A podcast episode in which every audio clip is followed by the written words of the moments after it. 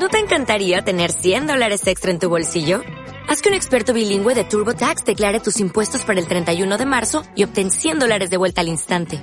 Porque no importa cuáles hayan sido tus logros del año pasado, TurboTax hace que cuenten. Obtén 100 dólares de vuelta y tus impuestos con 100% de precisión. Solo con Intuit TurboTax. Debes declarar para el 31 de marzo. Crédito solo aplicable al costo de la presentación federal con TurboTax Full Service. Oferta sujeta a cambios o cancelación en cualquier momento.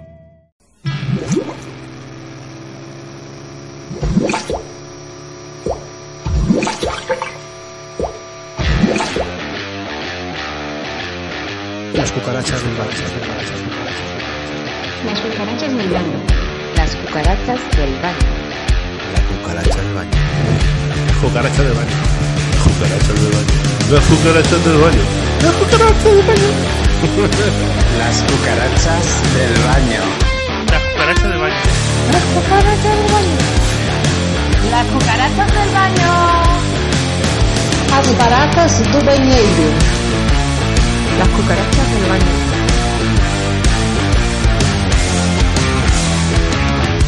Las cucarachas del baño.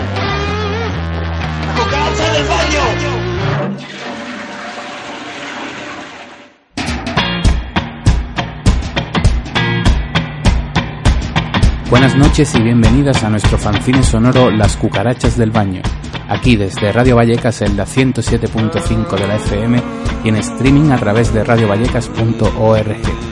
Aquí, donde hablamos con creadoras y creadores que hacen un trabajo artístico, visual, musical que nos parece interesante.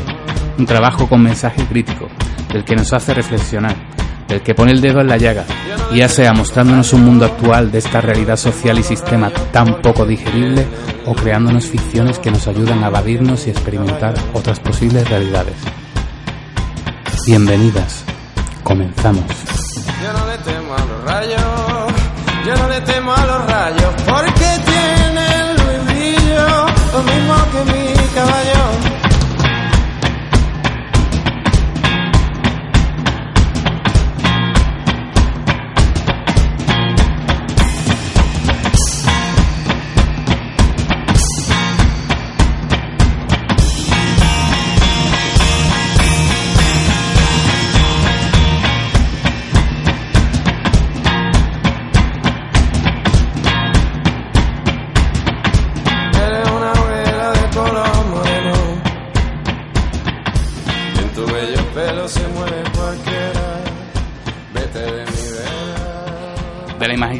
nuestro siguiente invitado surgen imágenes tan potentes como que la Giralda en realidad es un cohete, que Michael Jackson vestido de, Virgen de la Macarena es una imagen católica, que el presidente Nixon puede ir con una cresta y una cazadora punky, o podemos ver a Batman de, de penitente. Eh, hoy en las cucarachas del baño, desde Sevilla, tenemos a un artista multidisciplinar muy original e interesante. Cantante, compositor, teclista y responsable de los geniales videoclips, cartelería y del diseño gráfico de su banda, con una firma reconocible y humorística y con más de 10 años regalándonos buenas canciones con sus compinches de Pony Bravo. No es otro que Daniel Alonso Mayén. Buenas noches, Daniel, ¿qué tal estás? Buenas, ¿qué tal? Muy bien. Bienvenido, tío, ¿qué tal la calor? ¿Cómo estás? Pues nada, la, la está pegando fuerte. y tenemos aquí los aires acondicionados al 11. una cosa, ¿has vuelto ya a Sevilla? Sí, sí, sí, está- estamos, estamos ya aquí, sí. Habéis vuelto, la semana pasada estuvisteis aquí en Madrid, ¿no? ¿Qué tal os tratamos? Muy bien, estuvimos en Veranos de la Villa tocando y al día siguiente estuvimos en Carne Cruda. Ajá. Nada, genial. También hacía calor a tope. Eh, Sí, es que está siendo un verano horroroso, vamos. Yo tampoco estoy muy... Vamos, no conozco el verano de, de Madrid, pero sí me habían avisado que esto podía ser así. El verano pasado fue un poco más suave, pero este verano no, ha- no hay tregua. Vamos. Hemos leído por ahí que, que fuiste estudiante de arquitectura, ¿no es verdad eso? Bueno, no. Yo estudié, o sea, estuve dando tumbos en la universidad cuatro años. Estuve haciendo asignaturas de psicología, comunicación audiovisual y a los cuatro años ya estaba claro que no era mi camino. Es la académico y, entré en un estudio de diseño y, ahí empecé a hacer diseño, ilu- ilustración y un par de años después empecé con la, con la música. Ujú. Y ya trabajabas entonces como artista gráfico cuando empezaste en la música, porque esa era un poco la, la- la idea, comenzar un poco por tus inicios. ¿Desde siempre te ha dado por componer y por tocar o ha, fue- ha sido algo tardío que te pilló cuando ya estabas haciendo cosas gráficas? O un poco cuéntanos ese, cómo surge esa, esa inquietud, porque realmente son dos áreas bastante diferenciadas. Sí, fue tardío, en realidad. Siempre estuve, bueno, siempre clásico, como todo el mundo cuando eres más chico con la guitarrita y eso. Pero sí que es verdad que dura- durante muchos años eran otros otros amigos los que tenían tenían grupo y eran más, más músicos, ¿no? En plan clásico. Fue cuando empecé a trabajar en cosas rel- relacionadas con la creatividad y con ordenadores también, cuando, cuando vi que el, que el salto entre un lenguaje y otro era más una cuestión de software y de planteamiento que de, que de otra cosa. Entonces, fue un proceso lento. O sea, fue un proceso lento en realidad. Yo llegué tarde un poco. O sea, tarde o ya más, más mayor. Aunque en mi experiencia es todo bastante parecido, ¿no? Que tam- tam- tampoco se tarda mucho en dar un salto de un lenguaje a otro. ¿Has hecho entonces fanzines o cómics o te has autopublicado revistas o algo en lo gráfico? Porque, bueno, nosotros hemos tratado, hemos hablado con bastantes dibujantes de cómics, con gente que hace fanzines y que se autopublica, y un poco viendo también tu obra gráfica y tu obra visual, nos preguntábamos si habías hecho algo aparte de lo que ya hemos visto o lo que nos ha llegado a través del grupo y a través de, de la publicidad. Sí, está. En realidad, desde, lo- desde los inicios del grupo, digamos que como empecé haciendo los carteles y, y, estaba todo muy ori- orientado a la, a la música, las publicaciones quizás eran los mismos vinilos, ¿no? Con el libreto y los CDs. En los últimos años cuando ya cuando he empezado a tener mucho material y, y este año y el, y el que viene iré sacando también un libro que recoja todo. Vamos a hacer cam- camisetas de, con los carteles, un poco de merchant. Sí, o sea, creo que va a ser ahora cuando voy a empezar ya a publicar más como ilustrador. Es que te comento porque estuvimos nosotras en, en una exposición tuya en el Centro de Artes de, de Sevilla, que hiciste, que, bueno, era, creo que recuerda que se llamaba Giral DJ o Giral DJ o algo así, Sí. donde se mostraba tu trabajo de fotomontaje y, vuestro, y tu trabajo de cartelería. Y te, te queríamos preguntar un poco qué tal te ha tratado el circuito de- del arte, el circuito artístico de, de- de la ciudad, por lo menos de Sevilla. Bueno, el, el- yo creo que históricamente son, dos son dos ramas diferentes. La rama de la música y las ilustraciones para, para música es diferente a la, a la rama del arte contemporáneo. Sí. En mi caso nunca me ha interesado mucho o quizás no, no me he visto yo que manejara el lenguaje y los códigos y las ideas del arte con- contemporáneo. Sí. Entonces tampoco yo he buscado por ahí ese, ese camino, ¿no? Yo creo que es un camino más, más natural para gente que sí le gusta hablar de esos temas o con, o con esos enfoques, ¿no?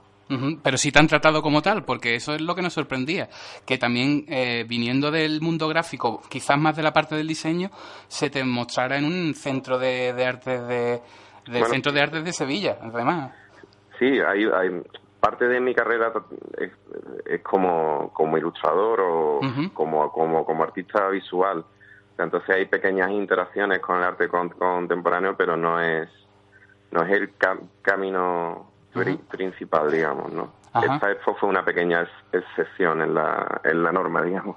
Pues entonces nos vamos a saltar a la siguiente pregunta, que te íbamos a preguntar si tenías alguna opinión hecha ya del mercado del arte o qué te parecía. Si nos quieres decir algo sobre esto, del Bueno, mercado de el arte, cómo funciona, si te parece que es Sí. algo...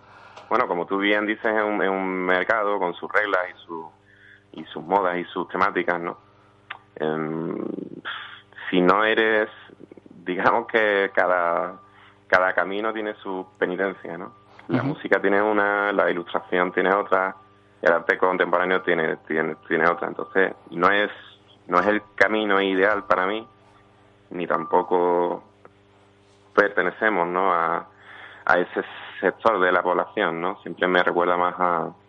Está más, más relacionado pues con gente de pasta o con modas o con... O sea, en fin, tiene su cosa ahí, ¿no? Entonces, creo que los artistas se posicionan solos con la obra, pero también eh, el sistema o los mercados también te dicen cuando estás den- dentro o, o fuera, ¿no? Ajá. o quizás si no tienes en mente cuando cuando cuando empiezas a hacer arte si tienes claro que te quieres dedicar al mercado y, y hacer rollo, eso ya se nota en la obra. Y los que trabajamos un poco otras temáticas, quizás estemos más cerca del jueves o de, o de mundos más más autoeditados, más independientes o más... Y más satírico muchas veces que, que dentro de ciertos circuitos no es tan fácil que tu obra se tome en serio cuando tiras de los pelos a quien no debe. Claro, el humor, por ejemplo, te, te posiciona solo, aunque aunque tú no tú no quieras, ¿no? O quizás un tipo de, de, de humor. Y sí, hay muchos variables que te colocan un poco en un sitio o en otro, pero tam- también cada artista va buscando el sitio donde está cómodo. Yo siempre he estado mucho más cómodo en la parte más, más underground y en historias más autoeditadas o currando con, con amigos. O sea, nunca he tenido un poco esa, esa visión del arte contemporánea sup- super cool, digamos, ¿no? Estoy más cerca quizá de Pedro Vera que... ¿sabes? Pero bueno, con los años también se van abriendo caminos y sí que es verdad que en la- el arte contemporáneo es muy es muy amplio y hay gente súper su- súper buena, independiente, currando ahí. Sí, que se han ganado un nombre por una calidad innegable muchas veces, pero que sí, que es un poco lo que hay de todo, vamos, que no vamos a tampoco a, a decir que Claro. esto es así y punto, no tampoco vamos No, a en cerrar. realidad, si te lo montas, si vas buscando gente con la que conectes en cada lenguaje, puedes tener una, una carrera chula, en realidad. En mi caso, bueno, es, es más casual haber entrado por la música, por carteles de conciertos, o sea, en fin, sí. O sea, es más anecdótico quizás, pero, pero bueno, sí. En tu trabajo artístico usas la cultura audiovisual popular como un arma crítica, ¿no? ¿No crees que estamos saturados de tanta sobrecarga audiovisual y mediática con el boom de Internet y las redes sociales? Sí, o sea, quizás la saturación, bueno, yo yo creo que, que, que incluso hay poco, pero teniendo en cuenta la variable de la calidad o que sea interesante. Yo creo que quizás estamos muy sa- saturados de contenidos audio- audiovisuales hechos para, para vender, contenidos audiovisuales donde seamos flojos intelectualmente o a nivel de, de ideas y de narrativa. Y, y yo creo que ese es el peligro. Hay una parte ahí de responsabilidad como espectador de, de intentar no vol- vol- volverse flojo, digamos. Y más en una época donde tenemos Netflix, HBO, o sea, es una oleada continua de, de narrativas y de arte escapista, ¿no? O entretenimiento escapista, ¿no? Entonces, sí, sí, quizás en esta época cuando más audiovisual tenemos y quizás se ve mal que es el espectador el que el que decide, ¿no? Mm. Si uno quiere consumir cosas cutres para escapar o intentar currárselo un poco más y ver cosas más más interesantes, y ya de- de- depende de cada uno. ¿Ha- ¿Has llevado tu sello gráfico que tenías en los fotomontajes o en, la- en el diseño gráfico que hacías un poco a los videoclips? Los últimos discos de, de Pony Bravo has acompañado ciertos videoclips con tus montajes Sí. así, que también haces como un collage visual, pero con vídeo. Eh, ¿Nos puedes contar un poquito cómo te planteas lo- los procesos creativos o a- cómo, hace, cómo te planteas a la hora de hacer algo? ¿Recopilas, te creas como un saco de, de imágenes o de vídeos y después las transformas? ¿Tardas como una idea? ¿Nos puedes contar un poquito cómo...? Mm, El, el, en, el, en el caso de Pony, Pony Bravo, el inicio siempre suelen ser la- las letras y, la, y las ideas. De esos archivos de letras también en paralelo, como, como tú dices, voy hay días de, de búsqueda de imágenes, ¿no? De almacenamiento. Entonces tengo mi biblioteca ahí ultra extensa y, y el proceso ya de composición o de acabar una letra en, para- en paralelo lle- lleva ya unos primeros unas ilustraciones que muchas veces ayudan a, a la música y viceversa. Y en estos últimos años el paso ya a transformarlas en vídeo pues ha, ha sido muy natural y básicamente es como la misma obra dividida en, en, en- en- ilustración, vídeo, música, voces. Mm. Sí, que es un trabajo interdisciplinar, que al final un poco mm, te encargas de, hacerlo en diferentes versiones, de, pero todo lleva un poco a la misma idea raíz, ¿no? Sí, sí, y cada lenguaje luego tiene su, sus variables. Con el vídeo, por ejemplo, el elemento de la edición o de, o de cómo la imagen fluye con, con, la, con, la, con la base rítmica, con, la, con las ideas, que, con las estéticas que estén en la música, hay una mezcla interesante y cada lenguaje tiene su cosa. Pero en resumen es todo bastante natural. Con, con los años, sí que es verdad que, que han sido dos o tres años siempre de tra- traslación y aprendizaje hacia otro lado, pero bueno, con el tiempo sí se consigue que todo su- es como una rama que se va abriendo, ¿no? Un poco así, pero todo pertenece un poco a la misma raíz. Desde las cucarachos queremos recomendar que echéis un vistazo en YouTube a los nuevos vídeos que han sacado, el de la canción Totomami y el de Te estoy llamando locamente, porque son una preciosidad. O sea, te damos la enhorabuena porque creo que son una pasada, porque, vamos, visualmente son preciosos y se ajustan a la música y haces como un collage de audiovisuales de los últimos, del- de la historia del cine, por así decirlo, incluso de cine documental, que está fantástico, muy, muy, muy bonito. Una pregunta un poco así personal. ¿Un grupo como Pony Bravo te da para sobrevivir o requiere que trabajes bastante en otras cosas? Bueno, con los años se vio clar- claramente que había que tomar una serie de, de- de- de decisiones para vivir solo eso y no eran nada sanas, aparte de tener que cambiar formas de trabajo, hacer contratos con multinacionales, o sea, en fin, era en esos años era convertir el grupo en un produ- producto más, ¿no? Muy repetitivo, una fórmula. mm, Que no lo sois para nada, porque eso es algo que nos gusta mucho de vosotros como grupo, que no Mm. sois un grupo repetitivo ni que cae en fórmulas o os inventáis eh, y os buscáis, os renováis y no sé, siempre nos contáis cosas nuevas que es muy, muy de agradecer. Nos tratáis a los oyentes y a, vuest- a- y a vuestros seguidores como lo que has dicho, gente inteligente que busca algo más que, que lo que ya conocemos, no sé. Sí, También. es un, sí ese, ese es el, el, el, el intento siempre. Luego hay otro elemento también que siempre influye, influye mucho ¿no? en, en la forma de autogestionarnos, que la, la ne- necesidad de currar con, otro, con, con otro, otros artistas, otros proyectos que también ayudan mucho al, al aprendizaje. Y eso también sirve como válvula de, escape también. Entonces, mm, todo se va posicionando con los años de forma que lo que buscas un poco es más, liber- más libertad. Eso hace que no puedas vivir totalmente de, de un solo grupo o de una sola historia. Sí. Pero yo creo que con los años ya estamos acostumbrados y quizás es el camino ideal para ciertos proyectos. ¿no? No- nunca hemos visto el grupo como una empresa solamente con la que paga el piso. Sí, porque no hacéis giras continuas ni estáis ahí, no sé, porque se echaba de menos, sacasteis el disco de Gurú el año pasado, ¿no? En el 2018 y tampoco habéis hecho muchísimos conciertos, hay que en plan una gira, no sé, que se os echaba de menos por los escenarios. Estamos, estamos tocando, pero, pero en el caso de Pony siempre es un flujo de bolos así continuo. No lo solemos organizar en giras, fundamentalmente por lo, por lo que te, te decía. Hay compromisos de calendario siempre con otra gente. Entonces es difícil también sacar tiempo para el grupo como para hacer una, una gira larga.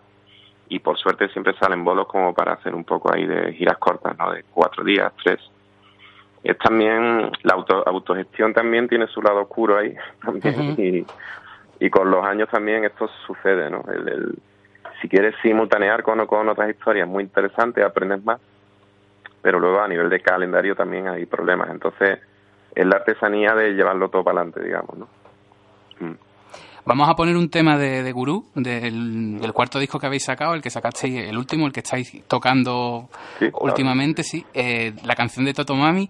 ¿Nos puedes contar algo de, de- de esta canción? Así por dar un, o una anécdota o algo. partió- esta canción partió de, de Pablo Peña, que hizo la, la letra, y estuvo inve- investigando mucho sobre historias como la del coño ins- insumiso de Sevilla y movimientos de mujeres y como, como a lo largo de la historia hemos creado etiquetas, ¿no? De brujas y de, y de, y de cosas malas, digamos, para encapsular y, y meter en una jerarquía infe- inferior a las mujeres, ¿no? Entonces, esa, esas ganas de Pablo de hablar de- del tema, por suerte encontró una base rítmica que hizo Da- Darío del Moral y, y casi, vamos, todo, casi todos los arreglos del tema son, son suyos y en este disco de pronto encajó todo para poder, poder hacer el tema.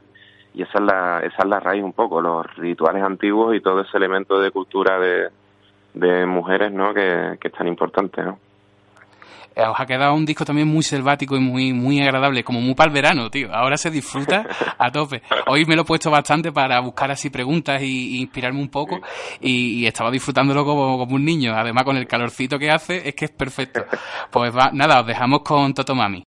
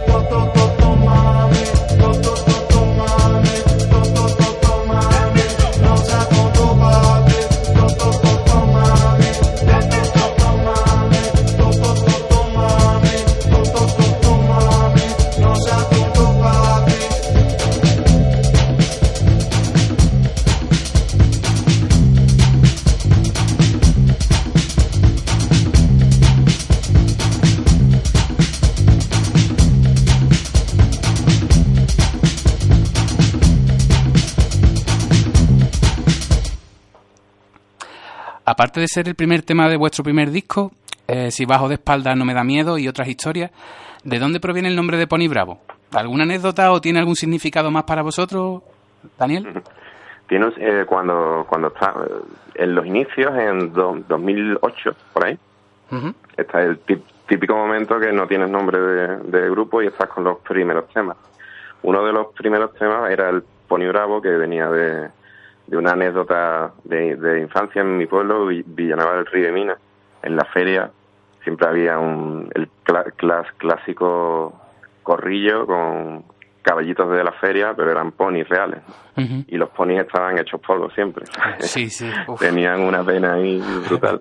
Total, que con la influencia de la del cannabis en altas cantidades vimos un poco con, con el nombre y la idea siempre muy humorística era que, bueno, era un grupo pequeño en Sevilla, autoeditado, pero con, con altas intenciones, ¿no? Entonces, nada, de ahí salió un poco lo de Pony. Fue más una, una risa entre colegas y una forma también de posicionarnos también en, el, en la idea de que, bueno, se puede hacer, puedes tratar temas serios con un poco de sentido del humor y quizás ganan, ganan, ganan peso, ¿no? Aunque para, para otra gente el, el humor casi que te aleja, ¿no? De, de otras zonas, pero bueno, es un elemento también que som- somos así, estaba ya en las conversaciones y en los pun- puntos de, vista y, y además éramos, éramos amigos de- de- desde hace años, ¿no? Entonces la parte del humor y pasándolo bien estaba, estaba siempre ahí.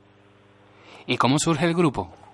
¿Cómo dijisteis, venga, nos juntamos y lo hacemos? Eh, ¿Os conocíais ya o era algo que... Sí, yo era amigo de Pablo Peña desde hacía muchos años. Pablo que tiene el grupo también de Fiera, ¿no? Sí, sí, si era lo, lo, lo, em- lo empezamos todos y en el te- este último disco ya lo han hecho solo Pablo y Darío. Y nada, cono- cono- conocí a Pablo en la época de dar vueltas por las universidades. Sí. Él, él ya hacía música y, y yo hacía música ahí, pero más en plan solo en, mi- en mi casa. Y cuando, cuando llegó un momento que me apetecía grabar una demo y demás, fue Pablo el que me, que me ayudó y, y a raíz de ahí entraron Javi y Darío y se formó el grupo en 2007 creo. Casi 15 años, ¿eh? Fue, fue el rollo clásico de amigos íntimos un poco que se dedican a esto y, y que nos apetecía un poco esta historia. Casi 15 años, decía Daniel. Sí, sí, sí, sí. Hace, hace tiempo ya. Vamos, pero nos habéis regalado cuatro discos que ya ves, ¿eh? Que la verdad que tanto ese humor que decías antes, que se agradece bastante en las letras y que muchas veces eh, en lo nacional no se encuentra, o es como Mojinos Escocíos, que es evidente que es humor y que eso es lo que venden, Sí, y vosotros erais aire fresco, eso de, tro- de tocar temas y tratarlos de una manera que era divertido, pero que no era una broma de, de tetas y culo, por así decirlo. Claro, claro, sí, sí, es que en Andalucía en esa época también cuando cuando empezábamos estaban esos dos es- esos dos extremos, ¿no? Era todo muy muy bestia, ¿no? Y o sea, o era mega indie pop ahí super cursi o era todo ultra serio, emo, en fin. Siempre los grupos yo creo que sin darnos cuenta es una forma también de complementar lo que no hay en la en la escena, ¿no? Aunque no aunque no te des cuenta a veces. Y además que vosotros no os habéis cortado en hacer lo que os ha dado la gana. O sea, realmente tenéis un... cortamos, o sea, ¿Sí os cortáis? Hay- Sí, un poco. Hay algunas cosas quizás que son de- demasiado locas, un poco, pero Pero me refiero a que os da la gana, me refiero a cambiar de estilo, no tanto que eso, eso- después después si quieres lo hablamos que tenía ahí una preguntilla guarda, pero pero en estilos, por ejemplo, vosotros no sé, o en un tema podéis hacer un reggae o podéis hacer, no sé, un- adaptar una versión de flamenco antigua, no sé, que, que no os habéis cortado, que supongo que sí, pero que nos habéis cortado a la hora de ser ecléctico. O sea, que eso también era muy de agradecer, que tú sabes que en Andalucía, bueno, y en el resto de- de- del país, ser indie ya era una etiqueta que sigue estando hoy día y que hay muchos grupos que, o sea, ser independiente, vamos a decirlo correctamente, independiente por no tener un sello grande detrás, una maquinaria de hacer billetes y de distribución, mm, era como decir, pues yo soy indie, yo soy, esto es lo que hago y no sé. sí. Sí, con las etiquetas siempre es un, es un, un poco duro. Hay, hay mucha pereza muchas veces a la hora de colocar una, una etiqueta. Y creo que estamos en una época donde quizás es más difícil que nunca porque ha subido mucho el nivel también de los grupos y del, y del público.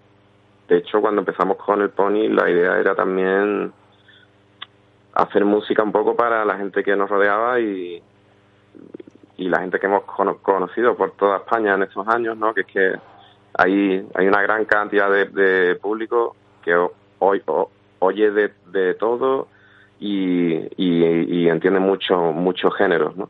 Quedarnos solo con un género, aparte de aburrido, era también una forma un poco cutre, ¿no? De, de hacer música hoy día. Somos la generación de, inter- de internet, ¿no? Y, y hasta un chaval de 22 años conoce más música que alguien de 45, ¿no? Que no se le ocurre. Entonces, Claro. era una forma de, de cubrir una zona que veíamos que había pocos grupos, ¿no? Que lo estuvieran currando, y más en Andalucía.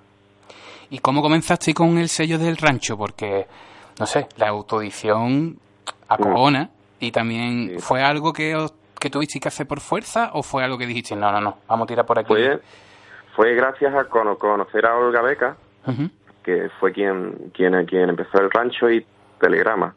Y gra- gra- gracias a ella, que se ha encargado de to- todas esas tareas, pudimos pudimos empezar el rancho. Y hace años ya que Olga se conformó como Telegrama y seguimos currando con ella y, y es, es un, es, un, es un híbrido entre autoedición y colaboración con, con, con otros sellos independientes. Entonces en estos años también hemos colaborado con, con Becore para sacar discos. Sí. Con este, este año, por ejemplo, estamos colaborando con Keroxen, sí. el Festi que ha montado el sello también. Y es un equilibrio entre, entre hacerlo tú, tú mismo y colaborar con otros pequeños sellos. Pero si no hubiera sido por el trabajo de Olga Beca, no lo, no lo podríamos haber hecho. ¿Cómo es la, experiencia de gestionar vuestro propio sello? ¿Cómo, ¿Cómo ha sido la experiencia de gestionarlo? Porque en un principio vosotros lo, lo habéis gestionado, ¿no? Eh, el rancho. Sí, es muy, muy... Bueno, el rancho tuvo, digamos, una, una zona un poco de vida corta y se transformó rápidamente en telegrama. Entonces, lo que hicimos, en mi caso, fue más ayudar a Olga que a, y currar tam- también con, con otros artistas. Hay mucho trabajo de, de dar, a- dar a conocer pro- proyectos inter- interesantes desde cero y el, apre- el aprendizaje es como cualquier sello pequeño, o sea, hay muchos sellos porque en un par de años o tres aprenden todas las partes de la artesanía un poco y, Sí. y a partir de ahí tiran, ¿no? Es un trabajo, o sea, si le, si le, si le dedicas tiempo y cariño, es como cómo empiezan todos los sellos y hoy día ya Olga lleva más proyectos y más grupos y, y, y está todo más automatizado, pero sigue teniendo ese espíritu de currar con proyectos interesantes y, y gente con la que haya química también. Queríamos comentar, pero muy brevemente, no ponernos así lacrimógenos. Hace un, mes casi que se fue Fernando Mansilla, que fue un autor genial que, que tuvisteis. Vosotros sacasteis el primer disco a través de- del rancho, literatura de baile. Aquí le hicimos una despedida porque, de hecho, cuando montamos las cucarachas, mm, una de las personas que queríamos traer, porque pensábamos que, bueno, que, que era un tío que merecía su sitio y que iba a ser un placer tenerlo y escucharlo, eh, fue él. Le hablamos por Facebook, como hicimos contigo, y, y bueno, eh, nos enteramos que, que, bueno, que se había oído el hombre y, y un poco eh, nos podías contar algo así alegre para no dejar así este sabor de boca triste de, de, bueno, de que hemos perdido así a un, a un artista muy grande de, de la escena de Sevilla. O sea, aparte de ser el mejor escritor que hemos con- conocido y, y como, como, como músico también era increíble. Y nos, nos acojonaba mucho siempre curra con él, porque tenía tanto talento y tanta... La presencia suya era enorme. Entonces, lo más guay de Fernando era un sentido del humor, ¿sabes? Ahí seco y bri- brillante que hacía que te relajaras también y, y, y estuvieras en una nube currando. O sea, como persona la sensación que daba era de la misma calidad que como artista. O sea, que es que el tío era enorme. Mm. Que es el mejor escritor con el que hemos trabajado y como músico y como experto en artes escénicas, teatro, era in- increíble el tío. Mm. Gracias a Telegrama salió su primer disco. Él no había tenido ninguna grabación anterior. Y tampoco creo que se hiciera mucho spoken word en España. No sé.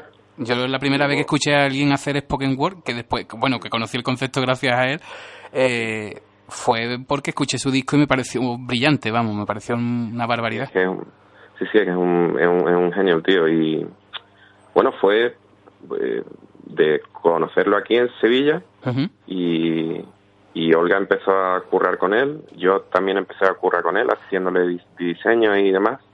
Y hubo suerte porque fue una época que él también estaba queriendo expandirse y, y pudimos colaborar con él en el disco, en la edición. Y un poco después Olga pudo editarle la novela, que para nuestra sorpresa no, no tenía editor. Eh, Entonces Olga montó el rancho edi- ed- editorial y, editó la primera novela que es impresionante. Mm. De hecho, lo queríamos recomendar que visitéis www.telegramacultural.com, donde podéis encontrar, aparte de la novela de Fernando Mansilla, de quien estamos hablando, Canijo, también tenéis la discografía completa de, de Pony Bravo, bueno, menos Gurú, que ya después hablaremos de, de Gurú. ¿Por qué usa la licencia Copyleft? ¿Cómo, ¿Por qué regalar todo el disco eh, que sacáis nuevo, completo y con libreto y todo, tío. Es que también es una muestra, no sé, de cariño hacia los fans o de hacia el público, ¿no? Sí, sí, es una eh, es la, la lógica un poco de de la, de la de la internet que siempre hemos que hemos querido y de y de la licencia Creative Commons que no es regalar, en, re- en realidad hay mucho mucho mito ahí, es es una licencia abierta donde guardas tus derechos, pero al mismo tiempo no es tan cerrada ni tan ni, ni exprime como la como la cerrada. Aún así es un es una idea más más de lucha y de activismo que de otra cosa. Y y nada, y sigue, ¿no? De hecho, todo parte de la concepción de que todo arte es remezcla, ¿no? Todos siempre partimos de, de la obra de, de, otra gente y, y las licencias están dando mu- muchas cosas buenas y hoy día la lucha sigue, sigue habiendo muchos problemas, pero yo creo que es importante también para tener una internet lo menos cerrada posible. Eh, os recomendamos también que visitéis la web de- del rancho, eh, en elrancho.com. Ahí podéis disfrutar de- del último disco de, de Gurú, de Pony Bravo, incluso del pedazo de libreto que te has marcado, tío, que es una, una pasada, visualmente es precioso y súper bonito. En tu línea, pero también un poquito más, lo que decíamos antes, selvático y así como tribal. Y además también tenéis el resto de los discos de Pony Bravo en descarga gratuita, con las portadas y todo. Eh, vamos a escuchar ahora Relax y Rolex, ¿vale? De, de, de Gurú. Eh, ¿Nos quieres contar algo de este tema? Bueno, yo creo que es- está, está claro de lo que va. va de- está- estaba, estaba oyendo vuestra, vuestra entrevista a Pedro Vera que hablaba de los, de los cuñados y creo que sí, habla, habla de eso, ¿no? Del, del peligro del cuñado que llevamos dentro y, y de, la, de las ganas de tener confort y relax, ¿no? Sobre todas las cosas, sonificada también en esta esta nueva tri- tribu ur- urbana de, de, de centro, ¿no? Medio progre, medio facha, Claro, tío. que no se sabe muy bien. mm. Porque, un- y otra preguntita así antes de, de lanzar el tema. El disco global, o sea, la idea global, perdón, de, de vuestro disco Gurú, eh, aunque lo ponéis en el libreto, ¿se lo podías explicar a alguien que no lo ha escuchado? Bueno, ahí la, la idea del, del gurú o del experto que uno sigue. Hoy día quizás hay que rascar, hay que eliminar más capas de cebolla hasta dar un poco con la verdad. Está todo, todo, todo lleno de, de antigurús y de, y de gurús buenos y positivos, como siempre, ¿no? Entonces nos dimos cuenta de que las letras o algunas de, de ellas iban un poco en esa dire- dirección, ¿no? Como una especie de guía de guía de autoayuda, tanto Sí. para ser un gurú como un, un antigurú, ¿no? Como, como no entrar en el lado oscuro. Sí. Pero bueno, en realidad con realismo también, con realismo y también como, con un poco de humor y, y también intentando que se, se diluyan las letras en la música. La idea con el disco es que uno pueda oírlo como música, ¿no? No, no solo como texto. Entonces intentamos también que los significados estén abiertos y que cada uno también, aunque bueno, muchas veces está todo súper cerrado. En realidad escapa un poco al control del mismo grupo. Pues os dejamos con Relax Rolex.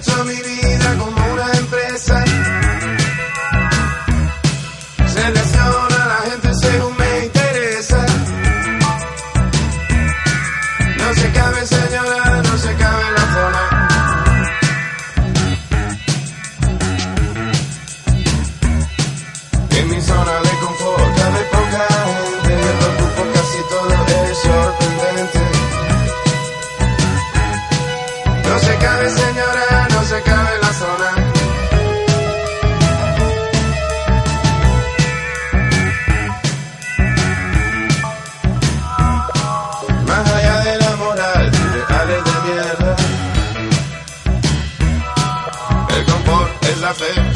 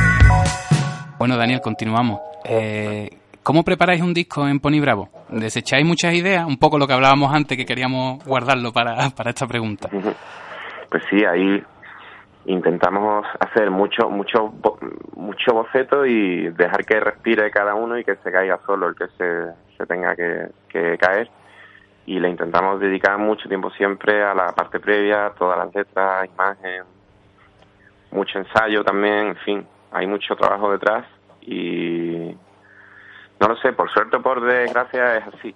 Por suerte está guay, porque es verdad que sale sale todo mejor pero sí que es verdad que tardan más entre disco y disco y muchos colegas se desesperan también.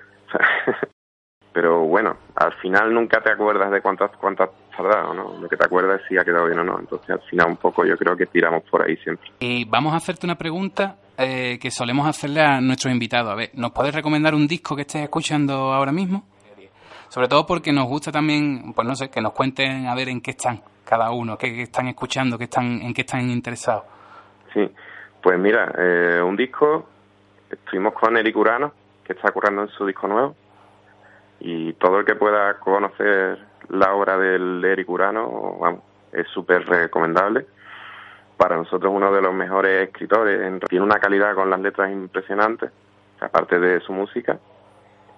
Y eso, Eric Urano y Pedro La Droga también, que es de los nuevos, digamos, y es muy interesante todo, todo lo que hace. Toda la gente que, que le tenga un poco de odio al trap y que esté perdida en el, en el en eso, ¿no? Un poco en ese género. Si oye Pedro, Pedro la droga, es una fo- forma artística súper interesante la todo lo todo lo que está haciendo. Mm. ¿Y un libro? ¿Estás leyendo algo así? ¿Un libro o un cómic o un fanzine? Pues mira, de, de libros sigo. Estos días he estado revisitando la una antología que tengo de Josep Re- Renau, el fotomontajista valenciano, que es un tocho que pude con- conseguir y, y que recomiendo a todo el mundo que no conozca su obra, porque es un valenciano que para mí es de los mejores artistas espa- españoles que hubo y hoy día no está tan reconocido quizás como de como, como de- debería. Y es un libro que se llama Josep Renau, Compromiso y Cultura. Muy bien, tío. Lo buscaremos. ¿Y o una película o una serie? ¿Algún audiovisual que te tenga así que diga, guau? Pues audiovisual. Mira, la semana pasada volví a ver eh, anime, Eva- Evangelion, que hacía años que no lo veía, y flipé de nuevo. Es verdad que le- solo vi las escenas de, de bichos tochos, pero, pero bueno, a ver, o sea, de todo. También he estado viendo últimamente mucha comedia. Hay un cómico negro que se llama Paul, Paul Mooney, que es muy interesante, que no conocía y últimamente he estado viéndolo mucho. Paul Mooney, George, eh, bueno, Bill Hicks es otro cómico también. Sí, bastante brutote. Se murió el hombre, ¿no? Billy Hicks. Sí, murió joven, pero bueno, ahí sigue en YouTube está todo y es muy interesante. También hablando un poquito de hasta el flamenco lo habéis tocado con Pony Bravo, ¿no, tío? Habéis hecho versiones de La Niña de Fuego de, de Manolo Caracol, ¿no? Eh, os atrevéis con todo, ¿no? Eh, ¿Cómo es un ensayo de Pony Bravo, tío? A ver, ¿os, os ponéis de acuerdo fácilmente con el estilo que vais a coger o mm, Bueno, ahí ni de coña? todo esto suele, en, el, en la parte previa, cuando te documentas o cuando empiezas a hablar de ideas y de demos, ahí suele acla- aclararse también cuáles van a ser la- las directrices un poco de cada tema, ¿no? Si es una canción o una pieza con influencia de todo el arte andaluz que ha trabajado con el flamenco contemporáneo, que es una influencia gorda aquí siempre en Andalucía, Sí. pues bueno, ahí suele verse claro un poco si va a ser así o no. Y en el caso de que haya un salto de género o otros temas, suele verse ya en la demo. Entonces, en, par- en paralelo, mi- mientras vas haciendo el tema, vas también aclarando que, qué influencias quieres despertar un poco en la memoria del, del que lo oye, cuáles no pegan, cuáles intentas meter y no funciona. Y muchas veces que hay un exceso de influencias y es mucho más, más interesante simpli- simplificar, ¿no? Entonces, cada canción tiene un poco su, su truco, digamos. Mm. Y hablando de flamenco, ah, también has acompañado al niño de Elche, ¿no? ¿Qué tal ha sido lo de ir de gira con él? ¿Es algo que hiciste por un tiempo? ¿Eres habitual con él? Sí, fue una de las actividades entre disco y disco. Y nada, muy interesante también poder conocer a músicos como Raúl Cagantizano, tam- tam- también estuve currando en esa época con Fer Jun- Junquera, que es un guitarrista valenciano ex- excepcional y, y bueno, como, como te decía antes, siempre aprendes mucho tocando con, con otra gente. Es una de las partes importantes para que luego cuando vas a hacer tu, tu disco haya, haya algo, algo nuevo también.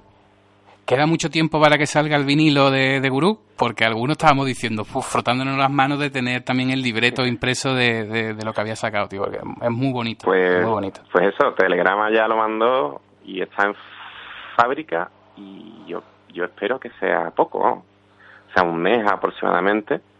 O sea, para después de verano tendremos ya vinilo y, y eso está ya ahí haciéndose su, su copia y todo.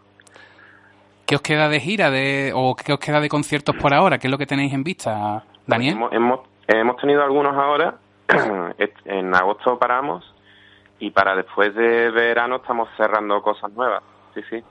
O sea, ahora eh, vendrá un otoño y un invierno lleno de lleno de bolos también. Mm. Te voy a cambiar un poquito de tema y sobre todo para, para ir cerrando la entrevista, te agradecemos mogollón eh, el tiempo que nos estás dedicando y qué opinas de la situación política en Andalucía. ¿Por qué crees este giro a la derecha? No sé, sé que estamos cambiando totalmente, radicalmente de, de, de tema, pero bueno, también queríamos cerrar con el político neoliberal y entonces, no sé, un poco nos parecía un tema bastante representativo vuestro y con una letra muy buena y muy graciosa. Pues, bueno, eh, pues mira, me, me recuerda mucho un poco de nuevo a Pe- Pedro Vera, ¿no? Es como que lo rancio, como pasa de la de la fic- ficción y el arte, ¿no? Es como que, que hay una hay una bomba atómica de lo rancio y en Andalucía también. En Andalucía ha habido un, bueno, y sigue existiendo el, el- la tribu ur- urbana pija y, y clásica más de derecha y bueno va, va tomando varias formas no pero toda la gente que está ahora en Vox estaba metida antes en el PP no o sea que es lo mismo. Pero quizás todos son ciclos de la historia. Estamos en un pico rancio pero al mismo tiempo hay un pico súper bonito de, de activismo y de pequeños proyectos que están haciendo cosas a su manera que yo creo que no hay que perder de, vista. Incluso el, el auge de lo rancio en la política yo creo que hasta estimula que se creen más proye- proyectos alternativos, ¿no? Es como que se re- retroalimenta. Entonces, nada, lo veo con un poco de terror, pero al mismo tiempo con, con optimismo porque hay gente muy buena haciendo co- cosas, cosas chulas, ¿no? Creo que hoy día hay que tener cuidado de no volverse muy negativo porque entonces dejas de ver una parte muy positiva de gente que, que está luchando, que existe y que es real. y de la posibilidad de tú como persona hacer algo, porque si caes en la desidia total, dices, bueno, pues no hago nada porque no va a valer para nada y mira todo lo que... Claro. Sí.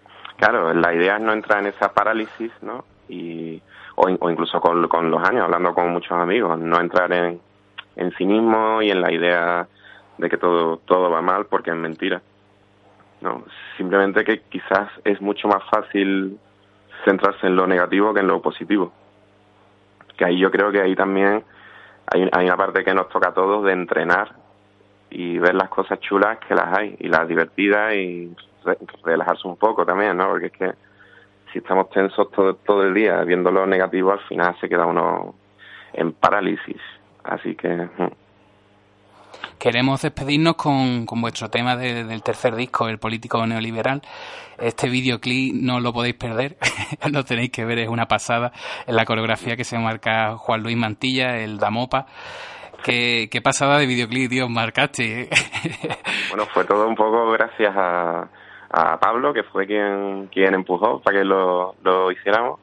Y sobre, sobre todo Juan Luis Ma- Matilla, que de los mejores coreógrafos que hay en Andalucía. y es amigo de, de hace muchos años y nada, es un fenómeno. Y tenía un poco esa máscara coreográfica de, de neoliberal sin complejo y fue un poco a partir de él que él fui editándolo todo, haciendo los collages y, y ilustrando un poco el, el tema. Bueno, el principio tampoco tiene desperdicio, esa introducción. ¿De dónde sacaste eso, Daniel? El fragmento de, de- de- del rumbero que iba para político. Pues una entrevista clásica Héctor La, La, Lavoe, que bueno, es uno de, de los grandes artistas ¿no? de la música latina y, y, y es que era perfecto. No recuerdo, creo que fue antes de hacer el tema, que lo vimos y o puede que puede que me saliera la letra directamente del, del vídeo, porque es que es tan bueno cuando el tío canta también. Sí. Entonces nada, fue un poco eso. De hecho, encapsulado en esa en, en ese par de frases de estos labos está todo el todo el tema, ¿no? La- bueno, y en Idiocracia también, en la peli. Ah, y la peli de Mike Judge, ¿no? El de Bibi and Baje. Qué buena. Y que esa peli también con los años está siendo Está dando en el clavo, por desgracia. Daniel, muchísimas gracias por tu tiempo. Eh, Nos llevaríamos dos horas más. Lo único que nos cortan. Nos están diciendo ya, corta, corta que entramos. Entra a otro programa ahora, ¿vale? Eh, muchísimas gracias por, por tu tiempo, tío. Eh, es un placer hablar contigo.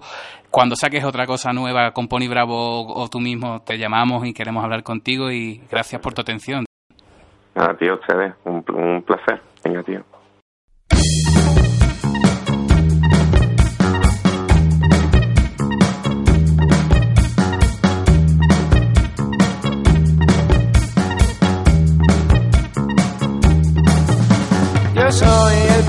Neoliberal. Me gusta ir a las fiestas del Banco Central.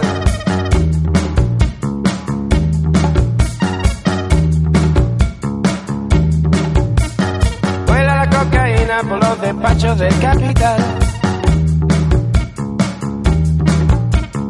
Vóteme, porque mi rumba está buena. Vóteme, porque mi rumba